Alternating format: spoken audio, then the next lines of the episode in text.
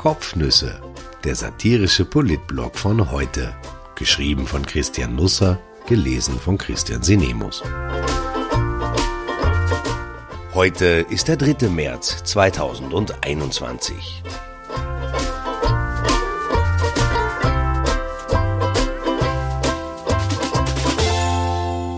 Jenseits von Malle. Wieder Aufregung um eine Insel, wieder gibt es keine Impfung dagegen. Ich habe mir schon Sorgen gemacht. Was ist mit Martin Kocher los? Der Arbeitsminister trat Montagabend in der ZIP 1 auf und sah aus, als käme er direkt von einem Casting für Captain Iglo. Bartstoppeln verdeckten weite Teile des Gesichts. Das fiel umso mehr auf, als die Frisur am Kopf sonst eher durch Übersichtlichkeit glänzt. Kocher ist erst seit 11. Jänner im Amt, nicht mal zwei Monate also. In der Politik ist es üblich, dass man gegangen wird, nicht, dass man sich gehen lässt, also vermute ich weitgehende Pläne. Vielleicht hat man vergessen, dem Minister zu sagen, dass die Drogeriemärkte nie zu hatten. Eventuell will er auch als Ayatollah Kocher in die Zeitgeschichte eingehen. Gestern war dann alles wieder gut. Bei der Präsentation der Arbeitsmarktdaten, die irgendwie besser waren als gedacht, aber doch irgendwie auch schlecht, erschien der Minister glatt rasiert wie ein Kinderpopo. Vielleicht ist es nichts geworden aus dem Job als Captain Iglo, obwohl der ja neuerdings die einfachen Dinge mag, und da gehört ein Rasierapparat eindeutig dazu. Kocher trat gemeinsam mit Margarete Schramböck auf, die dasselbe Ressort leitet wie er, es hat nur einen anderen Namen. In der Mitte stand Gernot Blümel, bei dem die Haare so unerbittlich wachsen, dass es sich mit den Friseurterminen schwer ausgeht zwischen den Lockdowns. Kocher, Schramböck und Blümel, Österreichs Antwort auf den Marshallplan, gaben bekannt, dass es erstmals seit Weihnachten weniger als eine halbe Million Arbeitslose gibt. Trotzdem sind es immer noch 490.000 Menschen ohne Job oder in Schulung Bevölkerung, dazu 478.000 in Kurzarbeit. Fast eine Million also, alles in allem. Viel Arbeit für Ayatollah. Kocher hat seinen Master offenbar bei Anschober gemacht. Auch er brachte gestern ein paar Skizzenblätter mit, die er auf einem Fernseher einspielen ließ. Leider hatte das auch diesmal vorab niemand dem Filmteam gesagt. Deshalb sah man auf Facebook den Minister mit einem Klicker in der Hand, der sich durch Charts seppte und sehr liebevoll über sie sprach. Für uns blieben sie Geister. Keine dieser mystischen Gestalten war zu sehen. Es war überhaupt so ein Tag der Phantome gestern. Sebastian Kurz zum Beispiel wurde an einem Ort gesehen, an dem er nie gewesen sein will. Der Kanzler hatte Journalisten Montag sehr spät am Abend zu einem Hintergrundgespräch für den nächsten Tag einladen lassen. Also nicht mich, aber andere. Das Thema für das Hintergrundgespräch blieb so im Hintergrund, dass es erst gar nicht verraten wurde. Gestern um 9.30 Uhr klärten sich dann im Kanzleramt die Nebel. Es gibt neue Anschuldigungen gegen Kurz. Er soll im Frühsommer 2018 fünf Tage lang gemeinsam mit seiner Freundin in der Mallorca-Villa von Gabriele Spiegelfeld genächtigt haben, und zwar für lau. Im Gegenzug habe er der Wiener Unternehmerin ein Büro in der ÖVP-Zentrale gecheckt. Kostenlos, so der Vorwurf. Die Wirtschafts- und Korruptionsstaatsanwaltschaft, dem Kanzler mittlerweile recht freundschaftlich verbunden und er mit ihr, ermittelt wegen eines Anfangsverdachtes der Geschenkannahme. Ob ein Urlaub auf Mallorca generell und grundsätzlich ein Geschenk sein kann, müssen andere beurteilen, aber es soll auch schöne Flecken dort geben. Bilder im Kopf tauchen auf. Kurz zieht mit Icke Hüftgold um die Häuser, singt mit Mickey Krause im Bierkönig, zunächst Schatzi, schenkt mir ein Foto, danach mit Tim Toupet, Ale, Ali. Anschließend, davor und zwischendurch gibt es Sangria, gezuzelt mit einem Strohhalm aus einem Kübel, die Schinkenstraße tobt. Ich glaube, in meiner Fantasie gehen gerade wieder die Gäule durch. Es erscheint jedenfalls vernünftig, mit Sicherheit aber sparsamer, die Regierung und die WKStA zögen in eine Bürogemeinschaft. Der Kanzler und sein Team müssten im Falle neuerlicher Vorladungen keine beschwerlichen Reisen mehr auf sich nehmen, und wenn man sich etwas zu sagen hat, könnte man das direkt tun und müsste nicht den Umweg über die Medien nehmen. Offenbar stammen die Vorwürfe gegen den Kanzler von zackzack.at, dem Online-Medium von Peter Pilz. Kurz wirft dem Ex-Grün nun Dirty Campaigning vor, die sprachlich erhabene Form von Anpatzen. Pilz reicherte Fakten mit Erfindungen an, erstatte dann Anzeige und spiele den Akt an die Medien.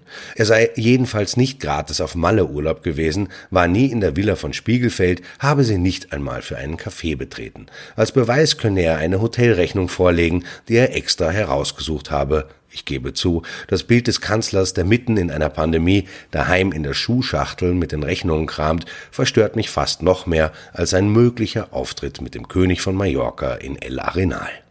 Erstaunlicherweise dementierte Kurz etwas, das noch gar nicht öffentlich geworden war. Thomas Wallach, Chefredakteur von zackzack.at, behauptet nämlich, er habe gar nicht geplant gehabt, die Mallorca-Sause zu publizieren. Das muss man nicht glauben, aber es gibt den Ereignissen diesen typisch österreichischen Extrabatzen Schlagobers auf die Torte. Wallach jedenfalls hatte sich am 15. Februar an die WKSDA gewandt, überraschend flott, nämlich nur zwei Tage später wurde er einvernommen und will da die Bemerkung über den Kurzurlaub fallen gelassen haben. Er sei darauf angesprochen worden, twitterte er gestern, das Ganze sei bei der Befragung nur für circa fünf Sekunden Thema gewesen. Ob es entscheidende Sekunden gewesen sind, wir werden sehen. Die Geschichte wirkt jedenfalls etwas konstruiert. Was man mit Sicherheit jetzt schon sagen kann, Kurz war tatsächlich im Frühsommer 2018 auf Mallorca und Österreich hat wirklich kein Glück mit Inseln. Mit der Impferei haben wir auch Pech. Gestern durfte ich Ihnen an dieser Stelle ein bisschen was über die Sitzung der Länderchefs am Montag mit dem Kanzler und dem Gesundheitsminister erzählen. Sebastian Kurz wies dabei, wie berichtet, auf den Lagerbestand an Impfungen hin.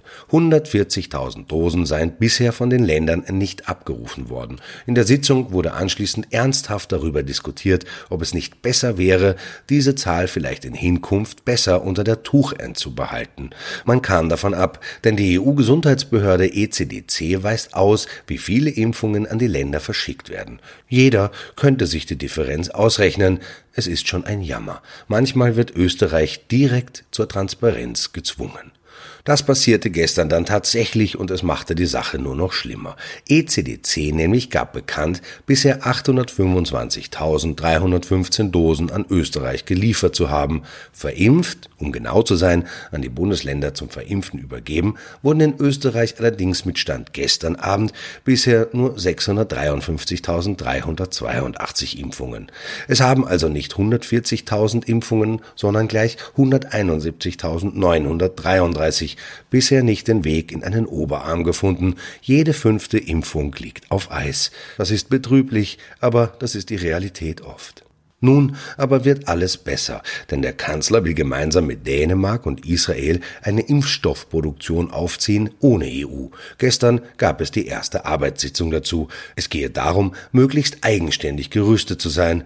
Ich sehe so eine Art Kaufhaus Österreich vor mir, nur mit lauter Spritzen halt. Vielleicht könnte man einmal mit einem Dashboard beginnen. Wobei, vielleicht ist das auch keine brillante Idee. Gestern am Vormittag geschah auf der Datenseite des Gesundheitsministeriums nämlich Ungewöhnliches. Die Zahl der Geimpften war plötzlich höher als die Zahl der ausgelieferten Impfdosen. Diesmal gab es nicht ein einziges Phantom, also keinen Kanzler in keiner Mallorca-Villa. Nein, es irrlichterten 8031 Geister herum. 656.670 Menschen hatten laut E-Impfpass ihren Stich bekommen, aber nur 608 48.639 Dosen waren ausgeliefert worden. 8.031 Menschen hatten also eine Impfung erhalten, die es noch gar nicht in die Länder geschafft hatte. Das Gesundheitsministerium erklärte das damit, dass aus einer Ampulle nicht wie ursprünglich gedacht fünf Spritzen aufgezogen werden können, sondern sechs, sieben oder sogar bis zu zehn. Politik ist in diesem Land immer auch ein bisschen eine Glaubensfrage. Ich wünsche einen wunderbaren Mittwoch. Heute muss der Kanzler packen, morgen geht es nach Israel, Impfungen abstauben. Offiziell wird das natürlich in Abrede gestellt, aber es würde mich nicht wundern, wenn kurz von Netanyahu nicht ein paar Paletten Pfizer BioNTech überantwortet bekommt. Vielleicht ergibt sich für den Kanzler vorab noch die Gelegenheit, sich auch noch zu rasieren. Sein Bartwuchs erreichte gestern noch nicht ganz Kocherdimensionen, war aber auf dem besten Weg dorthin. Läuft da im Hintergrund eventuell ein Wettbewerb, eine Art Rübezahl-Challenge etwa, von der ich nichts weiß? Jetzt hätte ich fast vergessen, bei Hygiene Austria fand gestern in Wien und Niederösterreich eine Razzia statt. Die gemeinsame Tochterfirma von Palmers und Lenzing soll billigen Mundschutz aus China umetikettiert und als teure österreichische Masken verkauft haben. Ein abgehörtes Telefonat im Zuge von Ermittlungen gegen einen Menschenhändlerring löste den Einsatz aus. Wieder wurde die Wirtschafts- und Korruptionsstaatsanwaltschaft tätig. Das Unternehmen dementiert Verfehlungen. Ich frage mich ja, ob man als Firma out ist, wenn man noch noch keine Razzia hatte und ob der Opernball 2022 nicht wegen Corona abgesagt werden muss, sondern weil ein großer Teil der potenziellen Gäste gerade verhört wird, im Häfen sitzt oder mit einer Fußfessel daheim.